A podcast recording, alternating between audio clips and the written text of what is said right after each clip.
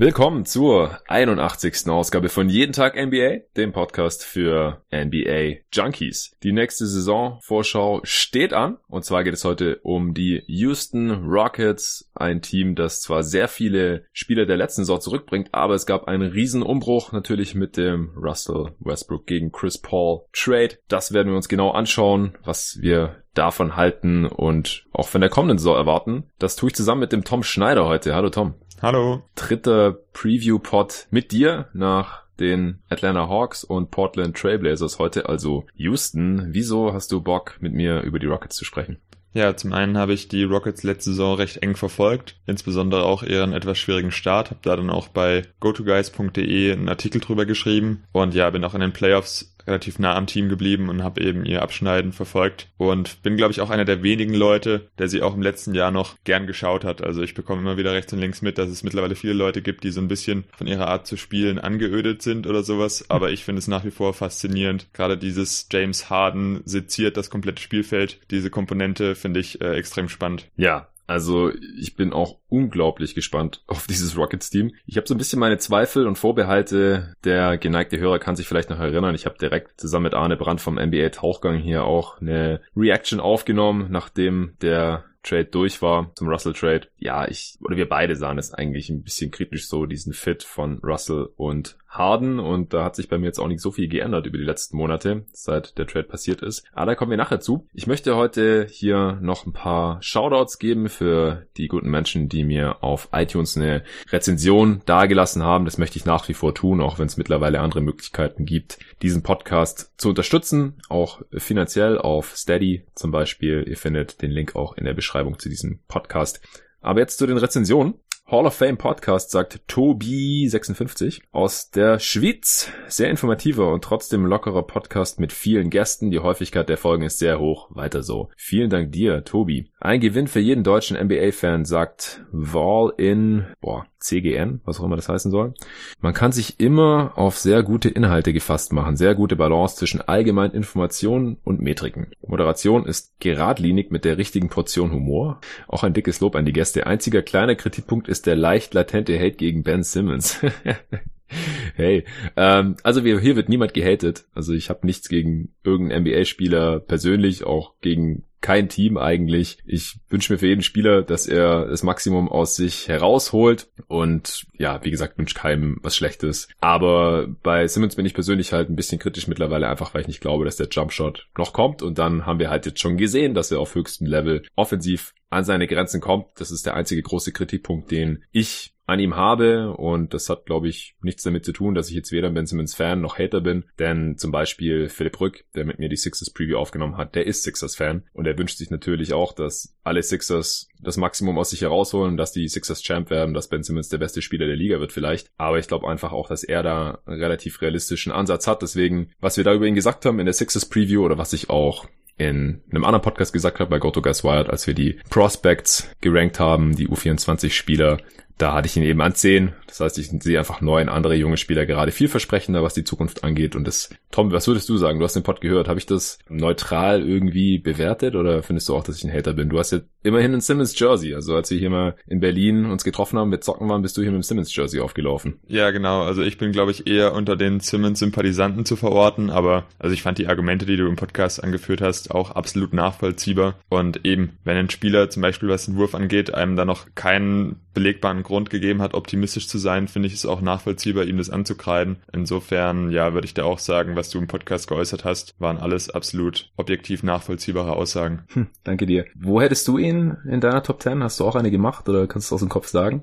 Nee, habe ich nicht gemacht und könnte ich jetzt auch gar nicht sagen. Allerdings weiß ich noch, dass ich bei der Simmons versus die Aaron Fox Debatte eher auf Seiten von Simmons stand. So vielleicht zur groben Einordnung. Ja, okay. Ja, kann man ja auch so sehen. Letzte Review, absolut hörenswert, sagt Döner 18383 hat eine extrem hohe Frequenz von Uploads und eine sehr angenehme Stimme, sodass ich mir wirklich jede Folge gebe. Selbst so Teams wie die Charlotte Hornets machst du halbwegs interessant. Ja, vielen Dank dir. Bei den Hornets möchte ich natürlich auch einen Teil des Lobs an den guten Ole Freaks vom Korbjäger NBA Pod weitergeben. Also hier vielleicht nochmal der Hinweis, ja, auch die Teams, die euch nicht so interessieren. Ich habe ja immer einen Gast mit drin und ich denke, dass die Gäste immer irgendwas Interessantes noch zu diesem Team euch zu erzählen haben oder dass wir dann eben auf eine andere Art und Weise versuchen, wirklich uns auf die interessanten Aspekte des Teams zu konzentrieren oder wenigstens den Pod dann nicht unnötig in die Länge zu ziehen. Deswegen ist ja auch der Charlotte Hornets Pod der kürzeste bisher mit nur gut einer halben Stunde. Nochmal danke für diese Reviews und wenn ihr mir da zukünftig noch eine Review dalassen wollt, dann könnt ihr das natürlich gerne tun. Alternativ, wie gesagt, könnt ihr auf steadyhq.com zum Supporter werden. Ich habe es ein Assist-Spielen dort genannt. Also wenn ihr dort quasi für mich spendet, dann müsst ihr auf Assist-Spielen klicken. Da habe ich drei verschiedene Pakete angeboten. Bankspieler, Starter und All-Star. Könnt ihr euch angucken unter steadyhq.com slash jeden Tag NBA. Tom hat's auch schon gemacht, hat schon seinen Shoutout bekommen und auch ein bisschen Ärger von mir über WhatsApp, weil ich das eigentlich nicht wollte, wenn du hier schon deine Freizeit opferst und hier als Experte für diverse Teams auftrittst. Hoffentlich auch noch in Zukunft, dass du mir dann auch noch deine hart verdiente Kohle mit zwei Studentenjobs äh, hier irgendwie überweist. Das wollte ich wirklich nicht. Aber du hast dich leider nicht vom Gegenteil überzeugen lassen. Nee, vor allem habe ich dann auch mal überlegt, wie es denn so preis-leistungs-verhältnismäßig aussieht. Und ich finde einfach, auch wenn man zum Beispiel jetzt in dieses Starter-Tier geht und fünf Euro im Monat spendet, kriegt man von dir einfach so viel zurück. Also auch wenn man mal so die Podcast-Landschaft im Allgemeinen überblickt, ist das Verhältnis eigentlich absolut unschlagbar, wenn du die Frequenz aus der Vergangenheit in der Zukunft auch äh, weiter fortführen wirst. Ja, das ist auf jeden Fall das Ziel. Ich habe auch einfach Bock und den Drang, irgendwie jeden Tag weiter einen NBA-Podcast aufzunehmen. Wenn ich es nicht mache, dann fehlt mir schon so ein bisschen was. Das deswegen wird das auch weiterhin passieren. Ich brauche halt einfach nur ein bisschen mehr Zeit, ein bisschen mehr Luft, weil bisher mache ich halt alles in meiner Freizeit und das halte ich halt auf Dauer einfach nicht durch, dann habe ich zu wenig Schlaf, dann habe ich zu wenig Ausgleich und ich glaube, irgendwann hat meine Freundin da auch keinen Bock mehr drauf. Mhm. Äh, ich fand es auch ganz witzig, weil ich bei Steady halt in den Text reingeschrieben habe, dass äh, als es darum geht, was hinter jeden Tag NBA steckt oder so, habe ich halt reingeschrieben, dass ich äh, seit 15 Jahren teilweise ungesunde Mengen an NBA konsumiert habe und meine Mutter hat diesen Text halt gelesen, hat gelacht und hat gesagt, ja, das waren wirklich ungesunde Mengen, weil ich habe halt bis vor äh, auch schon sechs, sieben Jahre her jetzt zu Hause gewohnt in den Teenagerjahren und dann auch noch Anfang 20 als Student am Anfang noch. Und sie hat das natürlich immer mitbekommen, dass ich da nachts immer aufgeblieben bin und mir die NBA Games live reingezogen habe und so weiter und hat das immer ja ein bisschen mit so einem Kopfschütteln abgetan. Und jetzt findet sie es natürlich auch interessant, dass ich versuche davon zu leben und dass ich jetzt schon einen Sponsor an Land gezogen habe und schon äh, ein paar Leute mich auch auf Steady unterstützen und so. Und ja, ich bin guter Dinge, dass das so weitergehen kann. Das wäre wirklich mein Traum. Ich habe da wirklich Bock drauf. Und wenn ihr mich da unterstützen könnt, dann freue ich mich natürlich auch, wenn ihr das tun wollt. So, jetzt endlich zu den Houston Rockets, Tom. Du darfst gerne nochmal die letzte Saison zusammenfassen. Sie sind ja auch natürlich in die Playoffs vorgestoßen dann gegen die Warriors ausgeschieden. Wurde hier natürlich auch im Pod schon durchgekaut und analysiert. Jedes einzelne Spiel der Rockets habe ich gesehen und hier analysiert. Teilweise mit Gästen, teilweise ohne. Wenn ihr euch das nochmal reinziehen wollt, dann könnt ihr das finden in den Ausgaben von April bis Mai. Hier bei Jeden Tag NBA. Deswegen einfach nochmal ganz kurz, was ist letzte Saison da passiert, Tom?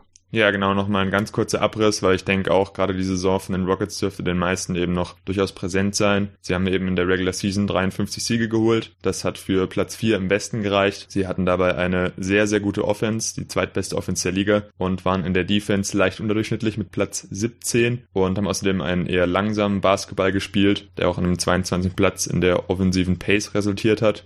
Und ja, in den Playoffs haben sie dann, ja, man kann wahrscheinlich schon sagen, einigermaßen mühelos erneut gegen die Utah Jazz gewonnen in fünf Spielen und sind dann auch ein bisschen unglücklich irgendwie gegen die Warriors ausgeschieden, ja. nachdem sich Kevin Durant ja sogar verletzt hatte und es in absolut greifbarer Nähe schien, dieses Team zu schlagen, haben sie es erneut äh, wieder nicht geschafft, an den Warriors vorbeizuziehen was natürlich dann im Resultat auch eine etwas enttäuschende Saison aus Sicht der Rockets gewesen sein könnte, zumal es ja auch schon in der zweiten Runde dieses Aufeinandertreffen gab. Und ansonsten, was ich an der letzten Saison auch nochmal bemerkenswert fand, war, dass sie eben wirklich einen ziemlich miesen Start erwischt hatten, in den ersten beiden Monaten sogar noch einen negativen Rekord mit 10 zu 11 hatten und danach eben dann ordentlich aufgedreht haben mit 43 Siegen und nur 18 Niederlagen. James Harden sollte man vielleicht noch erwähnen, der eben fast äh, erneut MVP geworden wäre, mhm. mit einer historischen Regular Season Leistung Leistung, gerade was das offensive Ende angeht.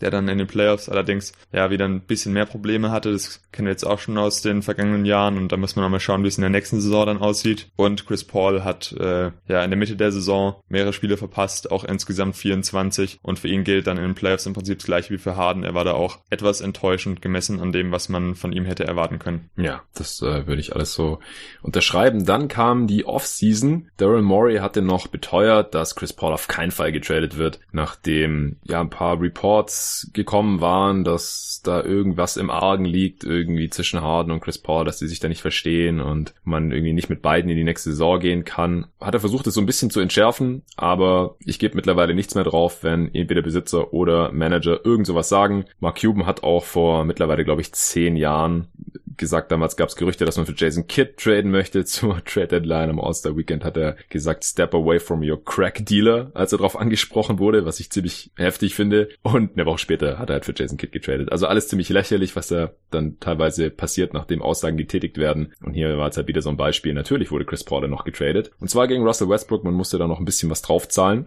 Von daher sehr, sehr interessanter Deal.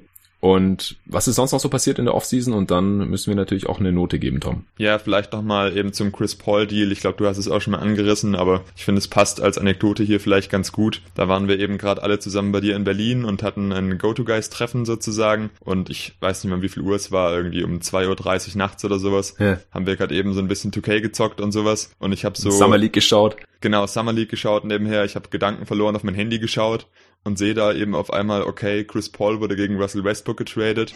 ich weiß auch noch genau, ich konnte es erst gar nicht glauben, habe dann, glaube ich, dich oder jemand anderen gefragt, ob das auch der echte Account von Vogue ist und ob ich gerade irgendwie einen Denkfehler habe oder sowas. Und dann war es tatsächlich eben diese, ja, dieser Schocker, der uns dann noch erstmal alle so ein bisschen Stoff zum Nachdenken gegeben hat. Ja. Und genau, die größte Aktion in der gelaufenen Offseason, der Trade von Chris Paul sowie vier First-Round-Picks beziehungsweise zwei Top-4 Protected Picks und zwei Swap-Rights gegen Russell Westbrook. Ansonsten äh, wurden die Spieler Kenneth Reed und Iman Shumpert nicht äh, resigned vom Team. Man hat sich einen alten Bekannten in Ryan Anderson wieder reingeholt. Ja, ganz am Ende jetzt noch. Genau, jetzt auf den letzten Drücker sozusagen. Außerdem hat man sich Anthony Bennett zum Minimum geholt, um ihn vielleicht mal auszuprobieren, keine Ahnung. Außerdem Tyson Chandler zum Minimum verpflichtet und McLemore und Tabo Cephalosha ins Team geholt. Und vor allem hat man auch ein paar ja, Spieler re-signen können, die im letzten Jahr durchaus eine große Rolle fürs Team eingenommen haben. Allen voran Eric Gordon, den man für vier Jahre 75 verlängert hat, wobei das letzte Jahr nicht garantiert ist, außer Eric Gordon wird äh, All-Star bzw. die Rockets Meister. Mhm. Man hat Daniel House, der davor auf einem Two-Way-Contract gewesen ist, äh, eine Verlängerung angeboten über drei Jahre und elf Millionen. Aus meiner Sicht ein ziemlich solider Deal, weil House mir letzte Saison wirklich gut gefallen hat.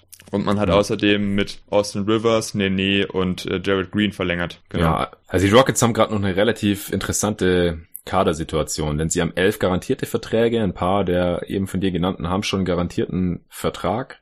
Zwar Cephalosha und Tyson Chandler und natürlich alle anderen, die mehr als das Minimum verdienen, aber alle anderen auf Minimumniveau Jared Green ist auch garantiert sich gerade. Alle anderen auf Minimumniveau, also Anthony Bennett, Ryan Anderson, Ben McLemore, der ein bisschen mehr als Minimum kommt, sehe ich gerade. Die sind aber alle noch ungarantiert. Auch Hartenstein, der deutsche Spieler, bei den Rockets Gary Clark und auch ein, ein, paar andere unbekanntere Namen, die haben alle nur ungarantierte Verträge Stand heute und die können es ja nicht alle ins Team schaffen im Endeffekt. Das heißt, da wird es jetzt noch einen harten Kampf geben im Training Camp. Wer von McLemore und Bennett, die mal hoch gedraftet wurden vor einigen Jahren schon 2013 und auch Ryan Anderson, alter Bekannter oder Hartenstein, der mal ein eigener Pick war, Gary Clark, der letztes Jahr als Rookie da schon einigermaßen überzeugt hat, ein Two-Way hatte, der dann converted wurde.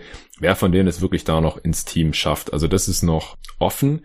Unabhängig davon, oder vielleicht kann man ja auch diese Option, dass man die da jetzt alle hat, positiv bewerten. Ich weiß nicht, welche Note würdest du unterm Strich geben jetzt den Rockets? Ja, ich fand eigentlich viele kleine Sachen, die sie gemacht haben, ganz vernünftig. Ich finde zum Beispiel auch die Gordon-Verlängerung eigentlich echt einen ja, guten Preis für einen Spieler von Gordons Qualität. Mhm. Allerdings gefällt mir der Westbrook-Trade halt nicht so wirklich, zumal sie ja auch einiges an Picks draufgelegt haben. Ich habe mich aber nichtsdestotrotz, weil ich zumindest eine gewisse Idee hinter dem Trade verstehen kann, mich entschieden, eine aus meiner Sicht einigermaßen milde 3 Minus zu geben. Ja, Also, wie gesagt, ich bin eigentlich immer noch derselben Meinung, dass der Westbrook-Trade durchaus kritisch zu sehen ist und man da erstmal abwarten muss, wie das wirklich spielerisch dann läuft. Da kommen wir dann gleich noch dazu. Wir haben jetzt natürlich keinerlei Einblick. Musste man Chris Paul wirklich traden? War das wirklich so schlimm? Und anscheinend hat man ja ihn jetzt nicht irgendwie asset-neutral noch traden können. Also man musste da jetzt irgendwie drauflegen, was ich jetzt hier auch nicht ganz verstehe verstehe, denn vielleicht sehen wir Westbrook auch ein bisschen kritischer, als er allgemein gesehen wird oder als ihn auch die Rockets gesehen haben, aber Westbrook verdient einfach mehr als Chris Paul ist dafür noch jünger, aber er passt also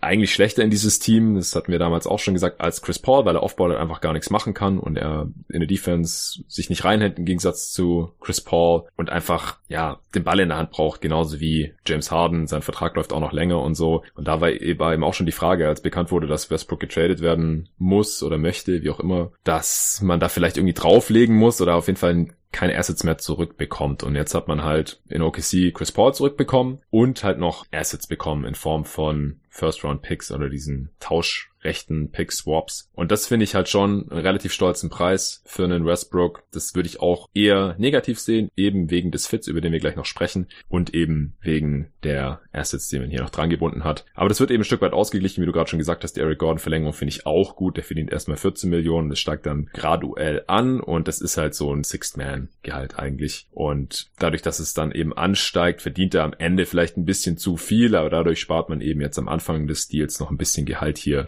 und die anderen kleinen Deals, die finde ich auch alle gut. Da hat man niemanden überbezahlt. Das sind brauchbare Spieler oder können brauchbare Spieler dabei sein, auch bei denen, die jetzt noch ungarantierte Gehälter haben. Da muss man halt gucken, wer sich im Endeffekt durchsetzt. Aber da traue ich Maury eben auch zu, die richtige Entscheidung zu treffen. Weißt du, was hinter dieser Nene-Verlängerung steckt? Hast du das ein bisschen verfolgt? Der hat ja 10 Millionen jetzt bekommen für ein Jahr und dann noch ein weiteres ungarantiertes Jahr. Das sind ja so Salary Cap Acrobatics, wie es genannt wird. Also der ist ja keine 10 Millionen im Jahr wert, das ist klar, sondern den hat man jetzt einfach das Geld gegeben, weil man halt Bird Rights an ihm hatte und so kann man halt seinen Deal gegebenenfalls weiter traden. Hast du das irgendwie verfolgt oder bist du da dahinter gestiegen? Ähm, ja, ich bin ja, was so Cap-Geschichten und Akrobatik angeht, jetzt auch kein absoluter Experte. So wie es jetzt gerade vor mir hier aufgelistet ist, haben sie es ja so geregelt, dass er quasi quasi ein gewisses Base Salary hat von 2,5 Millionen und dann eben noch 7,5 Millionen an Incentives, wobei äh, die Incentives hier einigermaßen gut zu erreichen scheinen. Also wenn er mindestens 10 Spiele spielt und man eben über 52 Siege holt, kriegt er zum Beispiel nochmal 2,5 Millionen mehr. Er kriegt nochmal 2,5 Millionen mehr, wenn es äh, eben mindestens 25 Spiele sind und 52 Siege. Und wenn er mindestens 40 Spiele spielt und sie 52 Siege holen, dann kriegt er eben die volle Summe. Aber was jetzt da genau dahinter steht, weiß ich ehrlich gesagt auch nicht.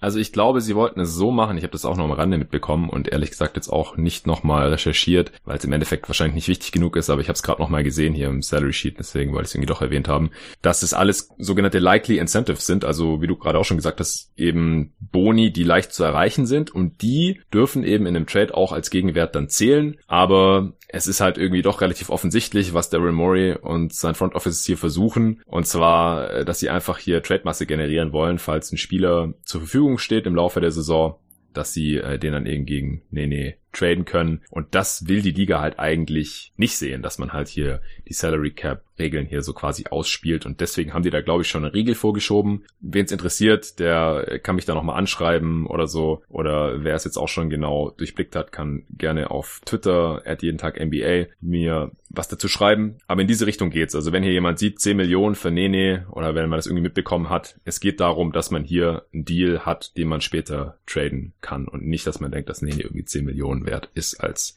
Backup-Center. Das ist er nämlich nicht, denn da wäre er wahrscheinlich eher auf dem Gehaltsniveau von Tyson Chandler, der das Minimum bekommen hat. Kurze Notiz noch dazu, also bei Spotrack steht jetzt auch noch in den Contract Notes, dass äh, eben das Salary für einen Trade Purpose bei 2,5 Millionen liegen würde. Ja, genau, weil die Liga halt gesagt hat, hey, genau. haben 2,5 Millionen garantiert und selbst wenn es likely Incentives sind mit 10 gespielten Spielen und solchen Sachen, wollen wir das halt nicht, dass er dann halt für mehr zählt in dem Deal. Ja, Kurz noch, was war jetzt eigentlich deine Note zu den Rockets? Ich weiß nicht, ich glaube, ich ja. hast du gar nicht gesagt.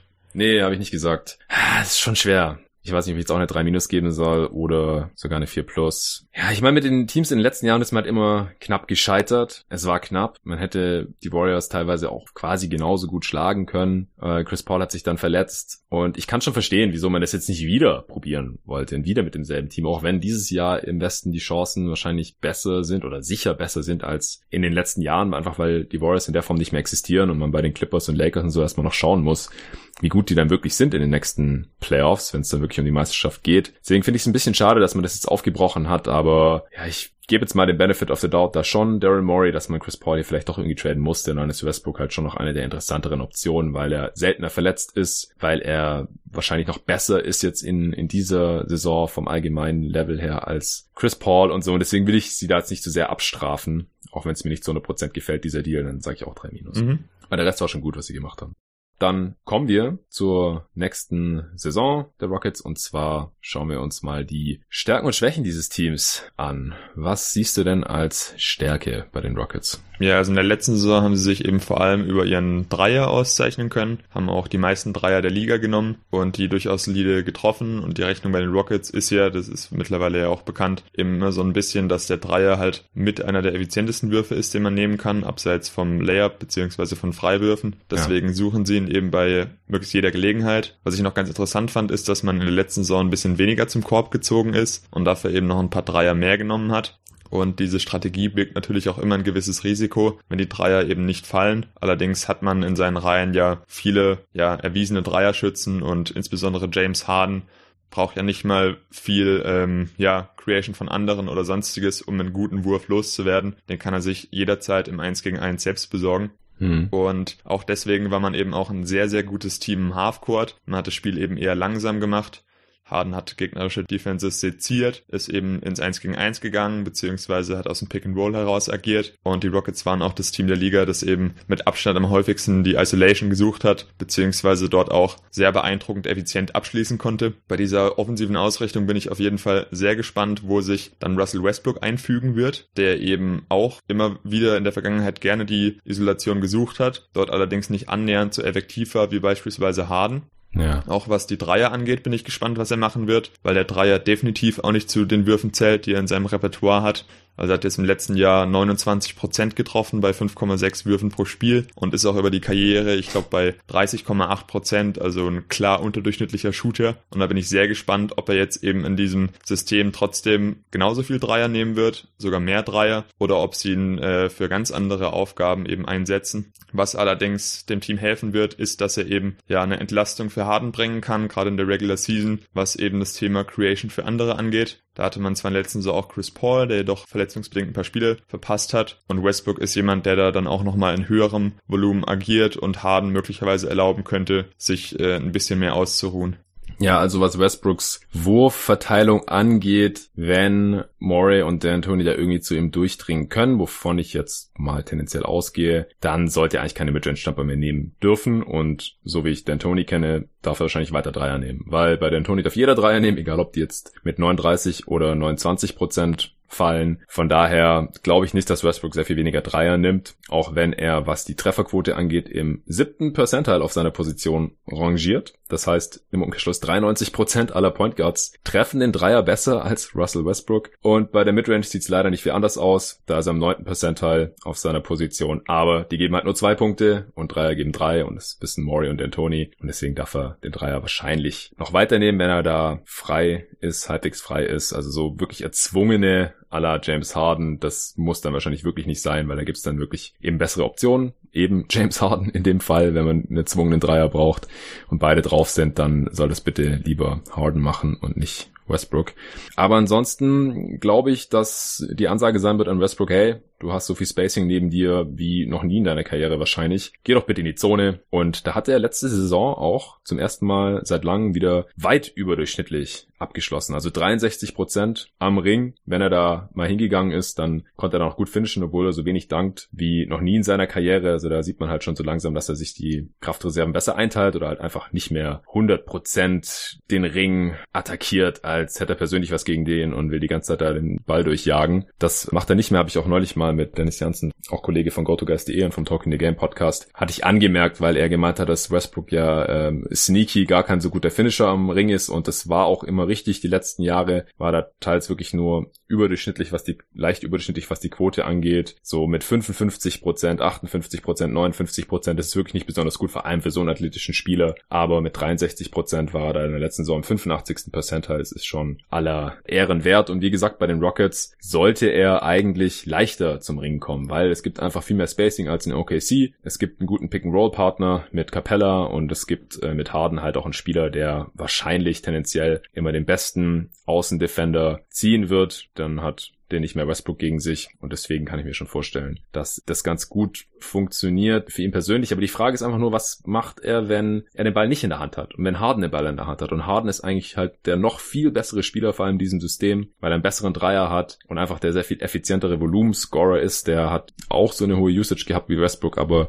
war einfach so viel besser im eigenen Abschluss und im Passing ist er ähnlich gut wie Westbrook. Von daher finde ich es einfach nicht optimal, wenn man hier jetzt höchstwahrscheinlich einen Ball aus der Hand von Harden in die Hände von Westbrook legen muss, wenn beide auf dem Feld sind, weil Harden hat wahrscheinlich immer noch eine bessere Gravity off Ball als Westbrook oder wie siehst du da die Dynamik zwischen den beiden? Ja, doch, ich sehe das ganz ähnlich. Also ein Element, wo Westbrook eben auch noch helfen wird, ist die Transition. Die hat man letztes Jahr jetzt nicht so häufig gesucht. Ich könnte mir aber vorstellen, dass es mit ihm wieder mehr kommt. Und ich denke, das sind dann eben die Angriffe, wo, die auf jeden Fall über ihn laufen, wenn er sich eben selbst hm. einen Rebound holt und dann direkt versucht, das Spiel schnell zu machen. Aber wie du schon sagst, sobald sie dann in Halfcourt-Situationen kommen, da wird es halt dann schwierig, weil an sich ist Harden eben der bessere Creator für sich und auch in meinen Augen der bessere Creator für andere. Das heißt, der Ball sollte eigentlich in seine Hände, weil er es eben im Halbfeld deutlich besser ausfüllen kann. Dann muss man sich aber überlegen, okay, was macht man jetzt mit Russell Westbrook? Und in den letzten Jahren bestand sein Offballspiel eben vornehmlich darin, ja, die Hände in die Hüften zu stemmen, und zwar im wahrsten Sinne des Wortes, und zuzuschauen, was seine Mitspieler so veranstalten. Und das ist eine Option, die er bei Houston nächstes Jahr auf keinen Fall erwähnen sollte, weil er sonst der Offense eben absolut schädlich sein wird.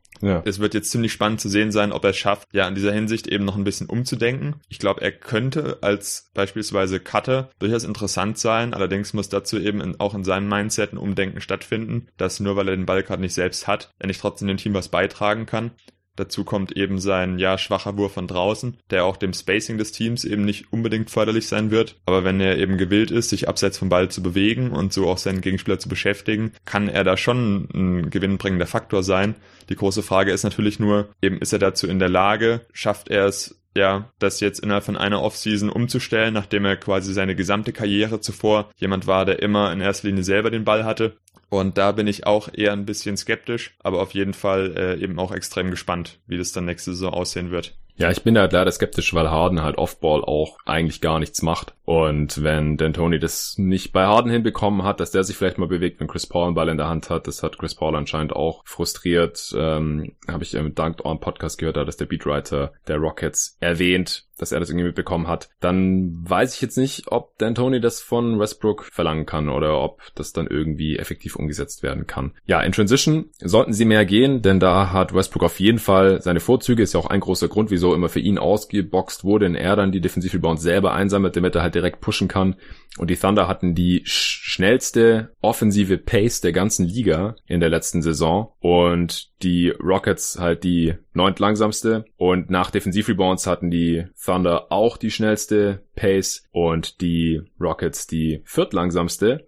Das heißt, das passt jetzt so, stand heute auf Papier nicht zusammen. Und da ist halt die Frage, inwiefern wird D'Antoni sein Spielsystem anpassen. Also eigentlich muss er das ausnutzen. Und D'Antoni war ja auch ein Coach, der früher schon schneller spielen lassen hat. Natürlich äh, hatte die Seven Seconds or Less Suns damals geprägt, die für damalige Verhältnisse eine haltbrecherische Pace gespielt haben und unendlich viele Dreier genommen haben. Heutzutage wäre das alles ziemlich moderat. Aber das muss eigentlich wieder in diese Richtung gehen, denn wie gesagt, im Halbfeld stelle ich es mir einfach schwierig vor, mir aus beiden Spielern da auch nur annähernd das Optimum rauszuholen aus Harden und aus Westbrook, wenn sie gleichzeitig drauf sind. Ja, und wo es auch auf jeden Fall sehr interessant sein wird, ist eben die andere Seite vom Feld in der Defense. Da hatte ja. man letztes Jahr schon zunehmend Probleme, hat sich überraschend schwer getan, äh, den Ring zu beschützen. Capella hat da auch ja irgendwie nicht den Impact leisten können, den ich ihm vor der Saison zugeschrieben hätte. Man hat eben am Ring ja viele Versuche und vor allem auch eine schlechte Quote zugelassen. Man hat schlecht. Also eine gute Quote für den Gegner. Genau. Aus Sicht des Gegners eine gute Quote. Man hat äh, Probleme gehabt, eben die Defensiv-Rebounds einzusammeln und hat viele Freiwürfe zugelassen. Und das ist jetzt natürlich auch ein Punkt, wo ich mit Russell Westbrook als Point of Attack Defender auch eher dazu tendieren würde, dass es nicht unbedingt besser wird. Weil ich habe letzte Saison auch relativ viele OKC-Spiele gesehen und gerade wenn er ins Pick and Roll involviert ist, macht er teilweise, ja, man kann fast schon sagen, abstruse Dinge und lässt da den äh, eigenen Big Man wirklich vollkommen allein gegen zwei Spieler ähm, agieren, weil er sich teilweise, sobald er dann äh, eben gescreent wird, komplett rausnimmt aus dem Play oder nur hinterher trabt oder man auch sieht, dass er in defensiven Possessions schon anfängt zu überlegen, wie er sich jetzt eben für den Rebound positionieren muss und dabei mhm. seinen eigenen Gegenspieler außer Acht lässt alles Sachen, wo ich auf jeden Fall auch geradezu im Vergleich zu Chris Paul, der ja das letzte Saison bekleidet hat, von einem klaren Downgrade sprechen würde.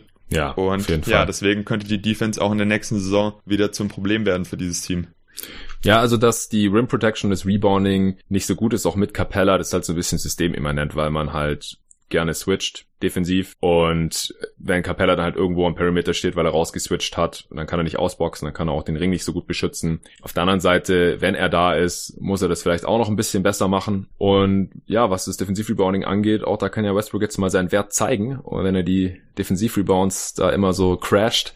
Also man muss auch sagen, mit ihm auf dem Feld war OKC immer ein gutes Defensiv-Rebounding-Team. Aber es ist natürlich auch schon so, dass seine absoluten Rebounding-Zahlen und sein toller Triple-Double-Schnitt da die letzten paar Saisons immer davon begünstigt wurden, dass halt Steven Adams und Co. immer für ihn ausgeboxt haben. Da muss man jetzt mal schauen, ob das die Rockets genauso gut hinbekommen. Und ja, allgemein, man muss halt immer, wenn beide drauf sind, schauen, wer verteidigt er überhaupt wen bei den Gegnern, weil die wenigsten Teams haben jetzt zwei relativ ungefährliche Guards oder Außenspieler, wo man jetzt guten Gewissens Harden und Westbrook, wenn die weiter so uninspiriert verteidigen wie die letzten Jahre, drauf abstellen kann. Also ich, um das jetzt auch mal noch vorwegzunehmen, bevor wir jetzt noch genau auf die Rotation noch eingehen, ich denke, man wird staggern, das hat den Tony auch schon gesagt, dass man 48 Minuten, solange das Spiel kompetitiv ist, ein von Westbrook und Harden drauf hat. Das entschärft das Problem ein Stück weit, weil man halt auch relativ große Stretches haben wird, wo nur einer von beiden drauf ist. Aber wenn beide drauf sind zu Beginn des Spiels, in der Crunch-Time sicherlich auch und in den Playoffs ja dann tendenziell auch, wenn weniger Bankspieler eingesetzt werden, dann wird's schon schwierig. Also da muss einer von beiden jetzt eigentlich auf einmal ein solider Defender werden. Harden ist es schon in manchen Situationen, also er rotiert jetzt nicht großartig, bewegt sich nicht großartig in der Defense, aber in der Post-Defense zum Beispiel ist er schon ganz gut. Und Westbrook hat ja eigentlich alle Anlagen, und ist auch einigermaßen aktiv, aber halt noch nicht unbedingt immer in allen Aspekten, wo man sich das wünschen würde. Also er stirbt an Screens, wie du gerade schon so schön dargelegt hast, und er holt aber halt viele Steals zum Beispiel. Ähm, vielleicht braucht man es nicht unbedingt, dafür ein bisschen solidere Defense. Er konzentriert sich auf den Rebound, bevor das vielleicht unbedingt nötig ist. Aber ist halt die Frage so, mit 30, inwiefern kann man das jetzt alles noch umkehren bei ihm? Das bezweifle ich halt alles ja. einigermaßen. Also man muss auch nochmal dazu sagen, Westbrook ist jetzt defensiv auch kein Trey Young oder sowas, der dem Team total wehtut, aber er verteidigt nee, eben, nee. ja, er verteidigt jedes Jahr unter seinen Möglichkeiten. Es ist, scheint vor allem eine Kopfsache zu sein. Zum Beispiel beobachtet man bei ihm auch immer wieder, dass er sich überraschend leicht am Perimeter schlagen lässt, dann aber nochmal recovert und deswegen dann doch noch den Wurf vielleicht sogar blockt oder zumindest abfälscht. Und er macht eben gelegentlich auch defensive Plays, indem er ja zum Beispiel Steals holt, wobei er halt da auch wieder oft ein großes Risiko eingeht. Und deswegen ist es bei ihm immer ein bisschen so eine Sache. Muss man einfach mal schauen, wie es dann nächste Saison sein wird.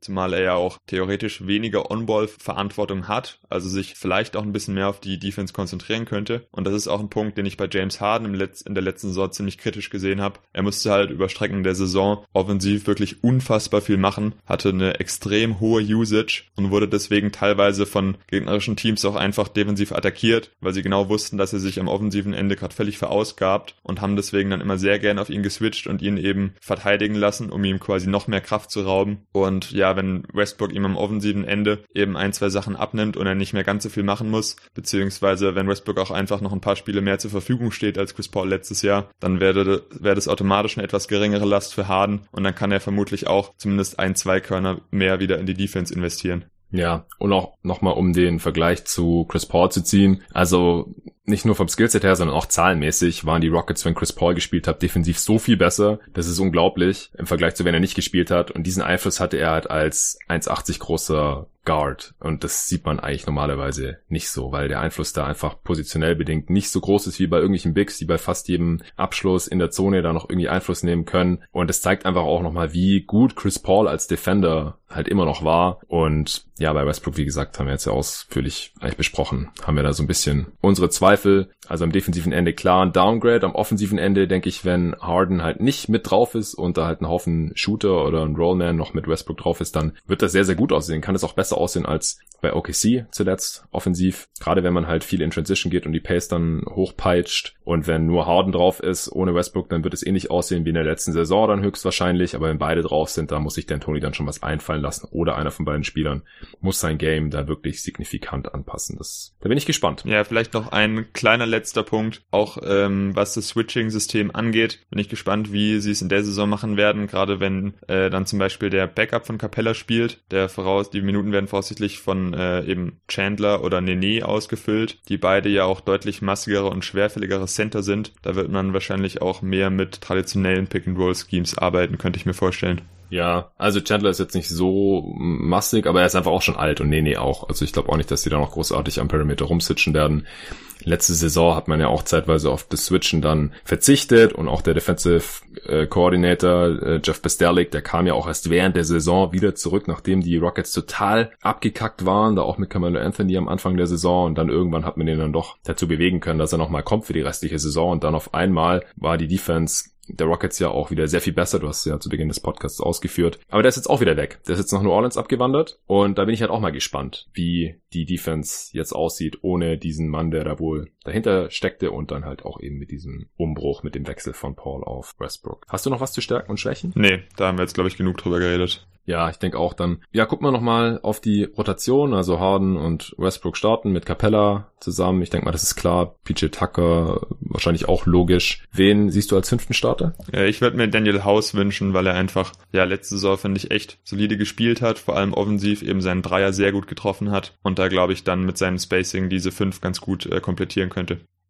Ja, beim Spacing muss man mal noch abwarten, ne? also wie der Wurf dann da weiterhin beim Feld. Also er hat jetzt zwar 42 Prozent knapp getroffen in 39 Spielen letzte Saison, aber die Sample Size ist halt noch relativ klein. Also in Playoffs dann hat er auch nicht mehr so gut getroffen. Das waren halt nur 74 getroffene Dreier bei 178 Versuchen. Also wenn er da irgendwie fünf weniger trifft, dann sieht die Quote gleich schon nicht mehr so toll aus. Und in den Playoffs hat er dann nur noch 11 von 37 getroffen. Ja, noch kleinere Sample Size, aber dann halt keine 30 Prozent mehr. Deswegen mal schauen. Und ich würde dir eigentlich zustimmen, aber ich habe so ein bisschen das Problem jetzt erkannt, dass wenn man Haus startet, der ja ähnlich wie Tucker auch auf der 4 spielen kann, dann hat man da eigentlich keinen anderen Spieler mehr als so Stand heute, den man als Backup größeren Forward, Power Forward, Vierer, wie auch immer, einsetzen kann. Weil von der Bank hätte ich jetzt dann halt Eric Gordon folgerichtig, Austin Rivers und dann halt den Backup Center, ob das Tyson Chandler oder Nene ist. Nene ist meines Wissens gerade noch verletzt, deswegen dann wohl eher Chandler erstmal und dann halt noch irgendein Wing, wahrscheinlich Gerald Green. Und dann ist es halt schon sehr, sehr small. Also da müsste man entweder entsprechend staggern oder man äh,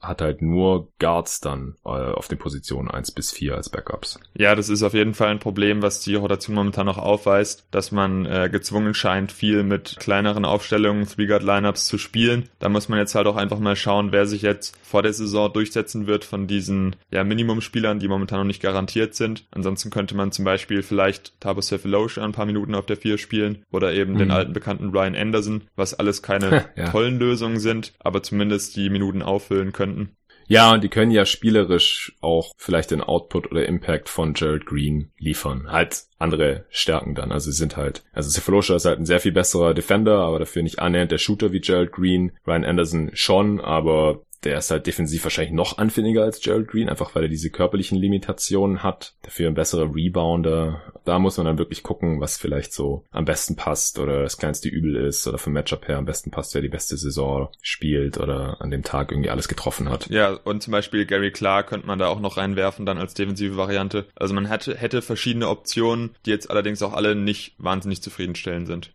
Ja, genau. Also es gibt halt irgendwie nicht so den eindeutigen achten Mann eigentlich schon. Also ich denke, Eric Gordon, Austin Rivers sind klar. Und danach fällt es mir jetzt gerade schwer zu sagen, wer dann da noch so 15 bis 20 Minuten pro Spiel bekommt, was ja relativ viel ist. Aber ich weiß einfach nicht, wer das bekommt. Ja, denkst du, die Closing-Lineup wird anders aussehen als die Starting Five? Ich kann mir vorstellen, dass Eric Gordon dann mehrere Spiele closen wird, je nachdem, wie er zuvor gespielt hat, beziehungsweise was sie dann auch noch in Schlussminuten brauchen. Das haben sie in den Playoffs auch ganz gerne gemacht. Also Gordon würde dann eben Daniel House ersetzen und so werden sie zwar relativ klein spielen, dafür hätten sie eben ja eine offensiv sehr beschlagene Fünf zusammen. Ich könnte mir auch vorstellen, dass wenn man wirklich von Anfang an defensiv jetzt keine absoluten Mismatches haben will, wenn halt zwei gegnerische Guards, die gefährlich sind, offensiv starten und man halt dann äh, Matchup bedingt mit dieser Starting Five da entweder Westbrook oder und oder Harden eben auf die ansetzen muss oder House muss halt irgendwie runter switchen, dann könnte ich mir schon vorstellen, dass Dan Tony vielleicht auch lieber mal mit Gordon direkt startet oder mit Austin Rivers direkt startet, die halt defensiv da mehr drauf haben und halt Westbrook und Harden direkt entlasten können und Haus dann halt entsprechend von der Bank kommt. Mhm. Ja, doch, das finde ich auch interessant. Muss man einfach auch ein bisschen schauen, wie Dejan Tony das Ganze handhaben will, wie früher schon zu seinen kleineren Lineups gehen möchte, die er in der Vergangenheit dann doch immer ganz gern ab und zu rausgeholt hat. Ja, genau. Dann wird's natürlich ein bisschen kleiner, dann rutscht Harden irgendwie auf den Forward-Spot, nominell gesehen. Aber wie gesagt, das ist teilweise eh besser, wenn er gegnerischen Dreier oder Vierer verteidigt, die ähm, on-ball, off the dribble nicht so viel machen können.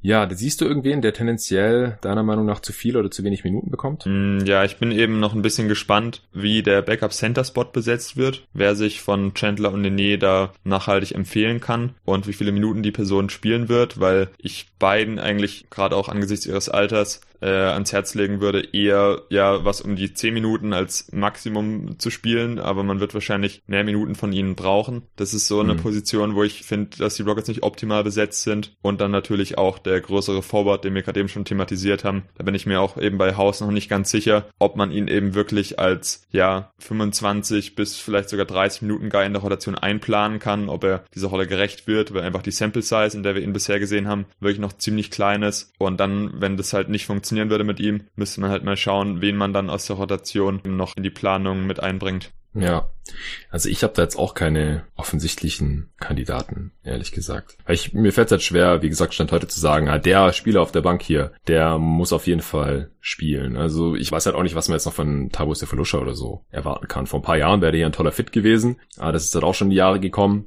Von daher, ja, keine Ahnung, was von einem Ben McLemore oder so überhaupt zu erwarten ist. Der bringt eigentlich auch nur was, wenn er seine Dreier endlich mal trifft, dann in so einem System, also konstant wirklich trifft und ja, einfach seine Rolle da ausspielt als 3D-Guy. Das ist ihm durchaus zuzutrauen, aber er ist irgendwie auch schon so mit einem Bein aus der Liga draußen gewesen. Deswegen, es gibt viele Spielertypen, die interessant sein können, aber so abseits der Kern Top 7 Rotationsspiele, die wir jetzt hier schon genannt haben, sehe ich jetzt auch niemanden, wo ich sage, ja, der muss unbedingt Minuten bekommen. Und im Umkehrschluss, ja, weiß nicht, ob jemand zu viele Minuten bekommt. Gerald Green scheint halt irgendwie so ein bisschen ein Liebling von D'Antoni zu sein. Der ist halt auch nur ein Plusspieler, wenn er seine Würfe trifft und ansonsten eher nicht. Aber ich denke, das reicht dann auch schon zu dieser Kategorie. Wie sieht's denn mit, siehst du einen Breakout-Kandidaten in diesem Team? Hm, also ich persönlich würde es als Breakout bezeichnen, wenn Westbrook es schafft, in diesem Team äh, ja wieder durchschnittlich effizient zu agieren. Also er hatte im letzten Jahr ja ein 105er O-Rating und eben ja. hat er jetzt auch im Verlauf der letzten Jahre eher abgebaut wie sich als ja der Star und den Ruf, der er nun hat, äh, zu etablieren beziehungsweise den zu rechtfertigen. Insofern weiß ich nicht, würde ich ihn jetzt im weitesten Sinne hier als Breakout-Kandidaten bezeichnen. Und ansonsten eben haben wir jetzt auch gerade schon drüber geredet, muss man halt bei Daniel House mal schauen, ob er wirklich ein solider Rotationsspieler ist, ob er ein guter Rollenspieler sein kann, der sich sogar in der Starting Five irgendwie hält oder ob äh, das in der letzten Saison eben einfach nur ein heißerer Stretch war und der eigentlich nichts in einer ähm, gewinnorientierten NBA-Rotation zu suchen hat. Ja, Haus letzte Saison 25 Minuten pro Spiel gespielt, dabei 9 Punkte und 4 Rebounds, so ganz grob aufgelegt. Wie gesagt, die Quoten sehen toll aus, vor allem von Downtown, eben mit den angesprochenen knapp 42 Prozent, aber ja, muss halt erstmal noch be beweisen, dass er das erhalten kann. Und wenn er noch ein paar mehr Minuten bekommt, dann äh, kann er vielleicht auch noch ein paar mehr Punkte machen. Aber ich glaube auch nicht, dass da noch so viel Upside jetzt wirklich ist. Also es wäre wirklich schon ein Gewinn für die Rockets, wenn er das, was er über 39 Spiele gezeigt hat, also eine halbe Saison, wenn er eine ganze Saison zeigen kann. Und dein Westbrook-Pick gefällt mir ja eigentlich. Also mhm. ja, wenn er seine unbändige Energie wirklich mal so kanalisieren kann, dass es dem Team wirklich an beiden Händen, an beiden Enden des Feldes hilft, also halt auch diesem neuen Team. Ich will jetzt gar nicht mehr über OKC oder so sprechen, sondern einfach diese Rolle jetzt mit James Harden in einem Team, das äh, würde ich wirklich freuen. Also das wäre wirklich dann was, was wir bisher, ja, Blödsinn, 3, 2, 1. Also das wäre dann wirklich was, was dem Team helfen würde und was wir so von ihm jetzt noch nicht gesehen haben, weil er einfach mit so einem balldominanten Spieler, der auch On-Ball ja so gut ist und Off-Ball so wenig macht, so gut funktioniert. Das, man sagt ja immer, er hat schon mal mit Harden zusammen gespielt, aber damals war Harden halt ein Six-Man, ja, das kann man nicht vergleichen. Man sagt, der hat schon mit Durant funktioniert, ja, aber Durant funktioniert halt auch Off-Ball. Der muss nicht in jedem Angriff äh, 20 Sekunden lang dribbeln. Das kann er schon auch, aber wir haben ja auch jetzt bei den Warriors gesehen mit Durant, der kann sich überall einfügen, der hat da funktioniert, der hat neben Westbrook funktioniert, denn Westbrook war ja auch neben Durant schon extrem balldominant. Also ich habe jetzt auch gerade nochmal die Seite offen gehabt bei Clean the Glass. Der hat wirklich seit seiner zweiten NBA-Saison, also die letzten zehn Jahre, war der immer im 100. Percentile auf seiner Position. Immer.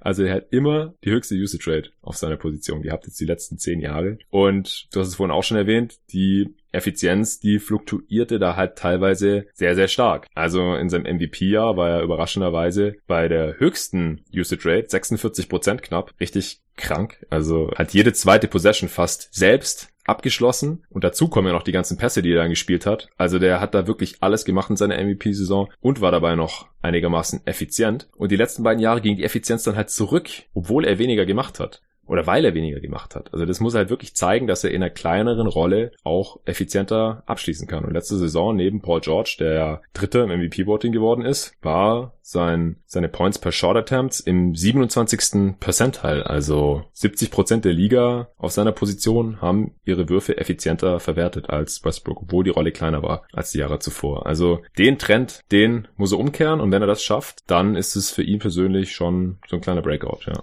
Kann man schon so sagen. Ja, und ich finde es halt auch spannend, dass er eben mit James Harden jemand hat, der ihn da theoretisch auch an die Hand nehmen könnte und ein bisschen anleiten könnte, wie man eben im Halbfeld effizient agiert, weil in meinen Augen ist Harden einfach ein absoluter Meister darin, äh, die Defense vor ihm anzuschauen, sich mit kleinen effektiven Moves einen Vorteil zu verschaffen und dann eben aus der Bewegung heraus die beste Entscheidung für sein Team zu treffen. Und das ist was, was Westbrook gerade im letzten Jahr nicht mehr so wirklich gut gelungen ist. Ja, genau. Letzter Punkt, bevor wir zur Prognose kommen. Trade-Notwendigkeit oder Kandidaten. Siehst du da irgendwas bei den Rockets vor der Trade-Deadline? Ja, also auf den Guardspots ist man definitiv ziemlich gut aufgestellt und auch ziemlich breit. Bei der Flügelrotation muss man jetzt eben mal schauen, ob man einen größeren Flügel hat, mit dem man sich auch zutraut, in die Playoffs zu gehen. Auch was die beiden Backup-Center angeht, die ja jetzt wirklich schon älter sind. Wenn äh, einer von beiden da zum Beispiel schon im Verlauf der Saison abfällt und der andere dann Verletzungsprobleme hat, sollte man sich auch noch nach einem soliden Backup-Center umschauen, dem man vertraut. Das dürfte das kleinere Problem von beiden sein.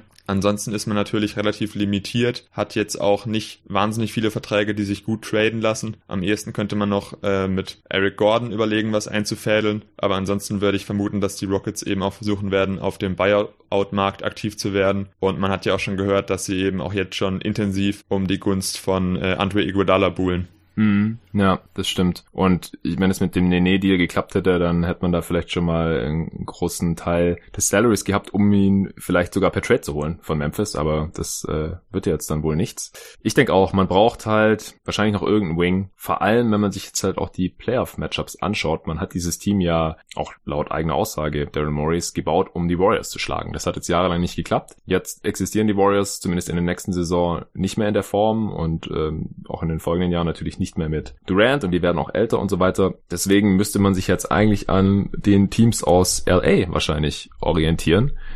Und die haben eben beide zwei große und sehr fähige Forwards, wenn man so möchte. Eben die einen Kawhi und PG und die anderen LeBron und Anthony Davis. Und da muss ich mir jetzt schon fragen, so wer verteidigt die denn jeweils? Also House und PJ Tucker oder und gerade wenn es auch gegen die Lakers geht, wenn die dann in der Crunch Time oder in Playoffs öfters mal Small spielen mit AD und LeBron auf der 5 und der 4, dann ähm, nimmt dann Capella äh, Anthony Davis und also das kann ich mir alles nicht so richtig vorstellen. Das, ja, da bräuchten sie auf jeden Fall irgendwie noch einen fähigen Mann, der, den man da defensiv gegen diese Matchups stellen kann und der offensiv vielleicht halt auch noch einen Wurf trifft, damit man da jetzt nicht nur auf House und PJ Tucker angewiesen ist. Aber es ist halt schwierig mit dem Gegenwert.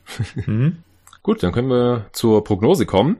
Wir fangen wie immer mit dem Best Case an. Wo siehst du den Best Case, was Siege angeht bei den Houston Rockets und was muss dafür eintreffen? Ja, also Best Case würde ich sagen, sind sie im hohen 50er Bereich unterwegs, vielleicht so 58 Siege, also auch nochmal eine Steigerung zum letzten Jahr. Und ja, das erreichen sie vor allem, wenn Westbrook sich eben gut in dieses Team einfügt, wenn er früh erkennt, wie er das Team weiter nach vorne bringen kann, wenn er vor allem auch über die ganze Saison verfügbar ist und man damit eben im Vergleich zur letzten Saison 24 Spiele mehr mehr einen qualitativ hochwertigen Point Guard zur Verfügung hat und das Team vor allem defensiv auch schafft, gut sortiert zu bleiben und eher an die zweite Saisonhälfte im letzten Jahr anzuknüpfen und dann eben gegnerische Teams mit seiner offensiven Power outperformt, könnte ich mir vorstellen, dass man da eben durchaus bis in den hohen 50er Bereich vordringen kann.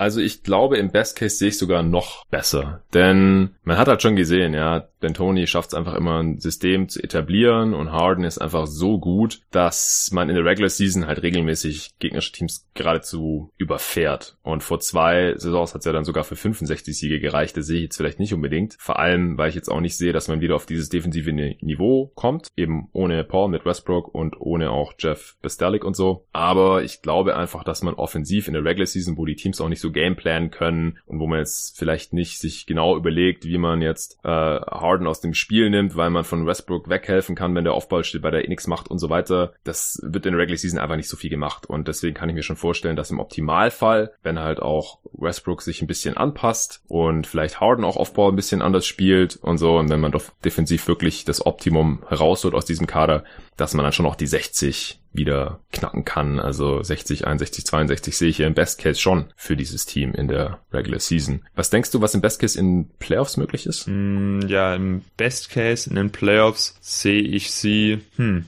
wahrscheinlich den Westen gewinnen, auch wenn ich die Matchups im Einzelnen sie eigentlich insbesondere zum Beispiel gegen die Lakers eher unterlegen sehe. Aber ich kann mir schon vorstellen, dass dieses Team, was ja in den letzten Jahren eigentlich auch immer sehr stark war in den Playoffs, nur dann eben an den Warriors gescheitert ist, äh, sich prinzipiell gegen jedes andere Team im Westen durchsetzen kann.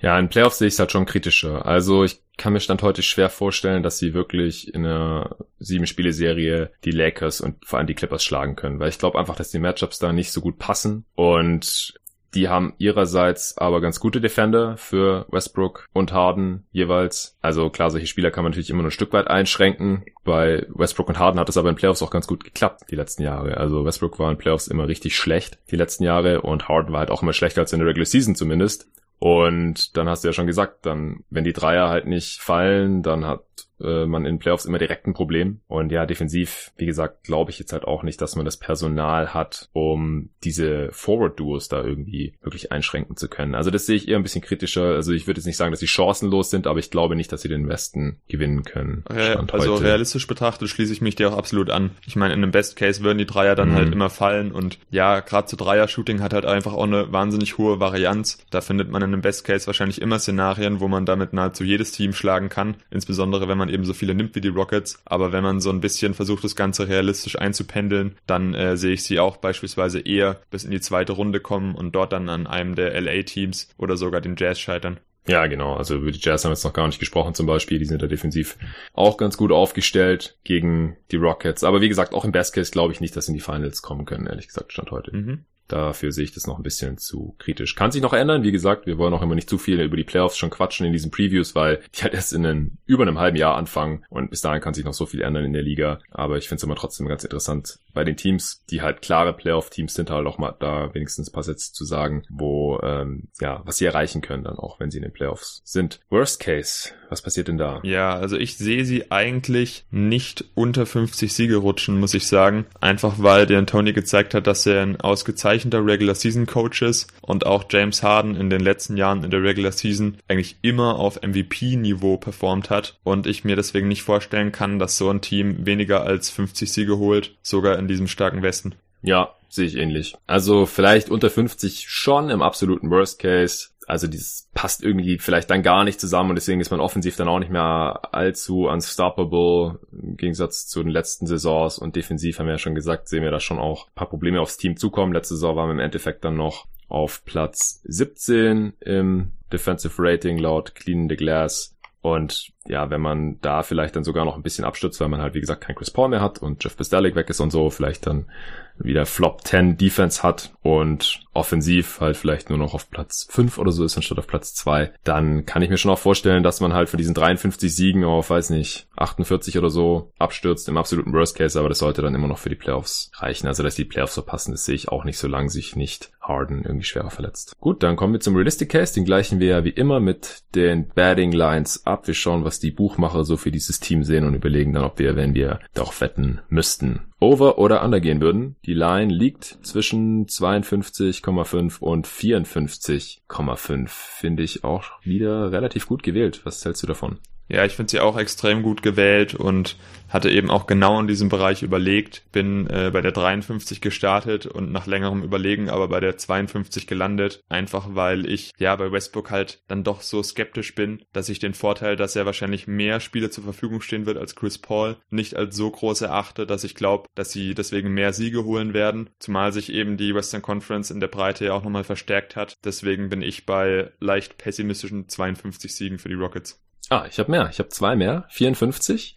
Aber das hat sich ja am Best Case schon so ein bisschen abgezeichnet, dass ich halt ein bisschen mehr von diesem Team für die Regular Season zumindest halte. Ist jetzt äh, ganz interessant, dass ich es für die Regular Season ein bisschen besser sehe und für die Playoffs. Also du hast ja vorhin schon eigentlich dein Realistic Case angesagt. Was wäre der jetzt nochmal für die Playoffs, dass die zweite Runde nur kommen oder? Ja, genau. Also realistisch ja. betrachtet sehe ich die zweite Runde als äh, wahrscheinliches wahrscheinliches Ende der Rocket Season, einfach weil ich eben auch Westbrook in diesem Playoff-Szenario nicht wirklich vertraue. Dafür hat er, finde ich, in den letzten Jahren wirklich zu katastrophal performt. Ja, kommt halt darauf an, wann sie dann auch auf die Clippers oder Lakers treffen, aber die würde ich Stand heute auch einfach in einem Matchup im Vorteil sehen. Vielleicht auch die Jazz. Also ja, das denke ich auch so zweite Runde so als mittlerer Outcome, je nachdem mit bisschen Glück, vielleicht Western Conference Finals mit bisschen Pech.